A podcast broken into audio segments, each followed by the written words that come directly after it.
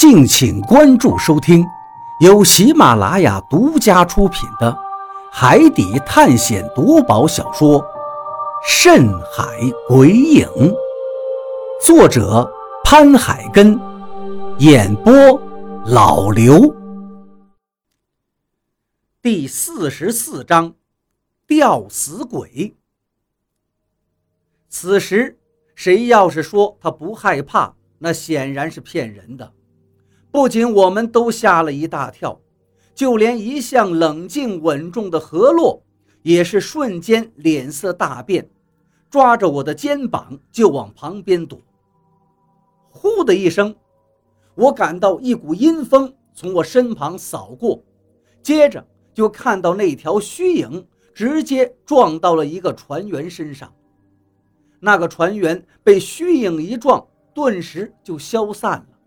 就好像一头撞进了船员的身体里一样，而那个船员也被这一撞，浑身一颤，狠狠地打了一个激灵，然后他就突然直挺挺地一头栽到地上，浑身抽搐起来。这一下，大家真的慌神了。杰克出事了，他这是怎么了？怎么办？何洛赶紧走过去，蹲下身准备查看的时候，原本倒在地上抽搐的杰克突然双眼一瞪，那样子就像是诈尸了一样，非常吓人。此时的杰克样子十分诡异，眼珠子往上翻着，脸色寡白，而且好像全身都在使劲似的。五官已经扭曲变形。杰克，你没事吧？大家都担心地问他，而杰克却像是变了个人一样。见到大家靠近，直接就发起了疯，手臂抡起来就是一个横扫。也不知道他用了多大的力气，他这手臂扫过来。直接就把几个接近他的人扫飞出去，其中也包括何洛。杰克，你干嘛打人呀？这一下，我们更是惊得眼珠子都快掉出来了。难道他真的疯掉了吗？快把他控制住！就在这时，何洛被杰克推得倒在地上，连打了两个滚儿，急得大叫起来。听到何洛的话，我们赶紧冲上去，准备将杰克按住。可是现在的杰克力大惊人，我扑上去，刚抓住他的一条胳膊，结果他只是一甩，就将我甩到了地上。那种感觉，就像我刚才抱住一条牛的牛腿一样，那力气大的绝不是人类该有的力量。我被摔的是七荤八素。同时，还有几个人也被甩倒在地，一时爬都爬不起来。就在这一眨眼的功夫，杰克冲出人群，消失到了前面的黑暗之中。杰克，大家都急坏了。雷森准备追上去，不过却被何洛叫住了：“不要追，他中邪了。”中邪。听到这话，大家又都是一惊，后怕起来。我也赶紧问何洛：“他这是怎么了？刚才那条虚影是怎么回事啊？”何洛一脸的凝重，眼睛盯着前方的黑暗，悠悠地说道：“难道这里布置了一个骸阵？骸阵？什么是骸阵？”我们都赶紧问道：“骸阵是降术中一种非常邪门且极为逆天的阵法。本来人死后的魂魄是不可能回到自己身体上的，但是骸阵却强行把冤魂恶鬼都停留在自己的身体里，让他们永远无法转世投胎。因为无法投胎。”所以他们的怨气会随着时间越来越重，最后都变成了恶魂厉鬼，常在自己的尸体附近作祟。在海镇的周围，往往还会听到有人说话或者哭泣的声音，甚至看到亡魂。如果有人触犯了尸身，要么犯冤孽之气而得了大病，要么闹撞客，鬼气缠身，而在远离其尸身的地方就会没事。这种阵法，即便在将术中，也属于毒神戏鬼的大忌之术。布阵的人必折其阳寿，且折的比直接在活人身上下的降还要多。何洛解释了半天，这么邪门呀！虽然我们并不了解所谓的骸阵到底是什么，但只听何洛简单的一说，都觉得非常的邪恶，不是什么好东西。何洛继续道：“如果这里真被人布下了骸阵的话，那就不会是那么一具尸体这么简单了。也许这里所有的尸体都已经被人布了骸阵。如果真是这样，我们可就真的危险了。”说到这儿，何洛急忙捡起手电，朝眼前那具尸体上照去，好像是想在那具尸体上寻找什么。后来我才知道，原来骸阵是属于降头一类的阴毒法术。降头师要布下骸阵，必须得在死者将死之时，在他身上施上一件定魂之物。这种定魂物。多数就是定魂针或者定魂符。当人死了之后，他的魂魄就会被锁在尸体内，七七四十九天之后，魂魄才可以离开身体。但是那个时候的他已经认为那具尸体就是他的家，所以他只能在尸体周围九丈之内打转。可是因为无法投胎，致使他的怨气不断的加重。所以他们会变成恶鬼，成天的索命。凡是经过他周边九丈距离的生人，都很容易被其冲体或者勾魂。手电照在尸体上，何洛的眉头皱得紧紧的，因为他在尸体的身上根本看不到有什么不妥之处。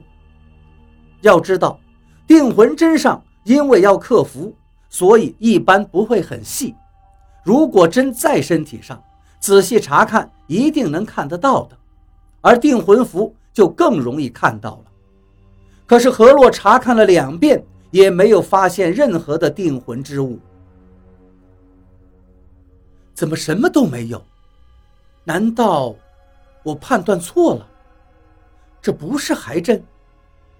可如果不是骸阵的话，为什么这些尸体的魂会留在尸体上呢？何洛的眉头又一次皱紧了。这时，张广川说道：“会不会是因为诅咒的原因，所以他们的亡魂无法离开？”何洛听了，却是恍然大悟，点头道：“对呀，我怎么忘了这个茬呢？”而我听到这个话，却有些疑惑了。不是说离开海水？死了的人就是真的死了，是不会成为活死人的吗？张广川接着说道：“是啊，所以他们不是活死人，而是鬼魂嘛，下不了地狱，也上不了天堂，就一直被困在这里的鬼魂。”我不由点了点头，觉得他这个分析还真的很有道理，让人无法反驳。这么说来，应该就是诅咒的原因了，所以他们变成了亡魂，却又无法离开。何洛说到这儿，用手电照了照吊在头顶上的那些尸体，不由担心地说道：“照这么看的话，岂不是说这个地方最少也有几十个恶鬼？我们得赶紧走。”大家听说这里最少也有几十个恶鬼。都吓得发毛了，一刻也不想在这儿待。雷森说道：“可是杰克怎么办？”“是啊，我们现在离开的话，杰克是不是就死定了？”显然有几个人是杰克的好朋友，脸上都是担心和牵挂。何洛轻叹了一口气道：“杰克，他已经死了。”啊，死了！众人都是大惊。你怎么知道他已经死了？其中一个人有些质疑。何洛并没有多说什么，而是用手电朝前方的一个地方照了过去。看，他就在那儿。我们赶紧顺着他手电光所指的方向一看，顿时都倒吸了一口凉气。只见在前方不远处，垂吊着一根麻绳，麻绳的下面吊着一个人，我们一眼就认了出来，那就是杰克。此时的杰克已经在绳索上没有了动静，显然已经断气了。看到这里。每个人都不禁打了个冷战。走吧，快走！何洛挥了挥手，拉起我，转身就往回走。其他人见杰克已经没救了，也只好随着我们逃离此地。就在这时，在我们身后突然阴风大作，我们回头一看，只见一群虚影出现在了我们的身后。正朝我们扑了过来，我们全被吓傻了。何洛一步冲了出去，挡在了我的面前，手臂一挥，一把小刀出现在手中，然后他对着自己的手腕轻轻的一划，因为吃痛，他眉头一皱，不过他并没有因此放慢速度。手腕划破之后，他便将手往地上一甩，就好像是在地上。画出了一条什么地界似的，这条界线画好之后，他大喊一声：“你们发什么愣啊？还不趁现在快逃！等他们冲过来，我们就只有死路一条了。”我们被他的话惊醒过来，下一秒就开始拼命的狂跑起来。因为是逃命，所以没有去管那么多脚下或身旁的东西。直接朝着来时的方向一阵猛跑，有好几次因为看不清而直接撞到了吊在半空中的尸体上。每次和尸体来个亲密碰撞，都会吓得我们一惊一乍。但是好在那些尸体里面都没有鬼魂停留其中，想来是之前他们已经出来了。经过几分钟惊心动魄的狂奔。我们终于跑出了那个石洞，来到了外面的通道里。我又回头看了一眼石洞，黑黢黢的洞口，阴风呼啸。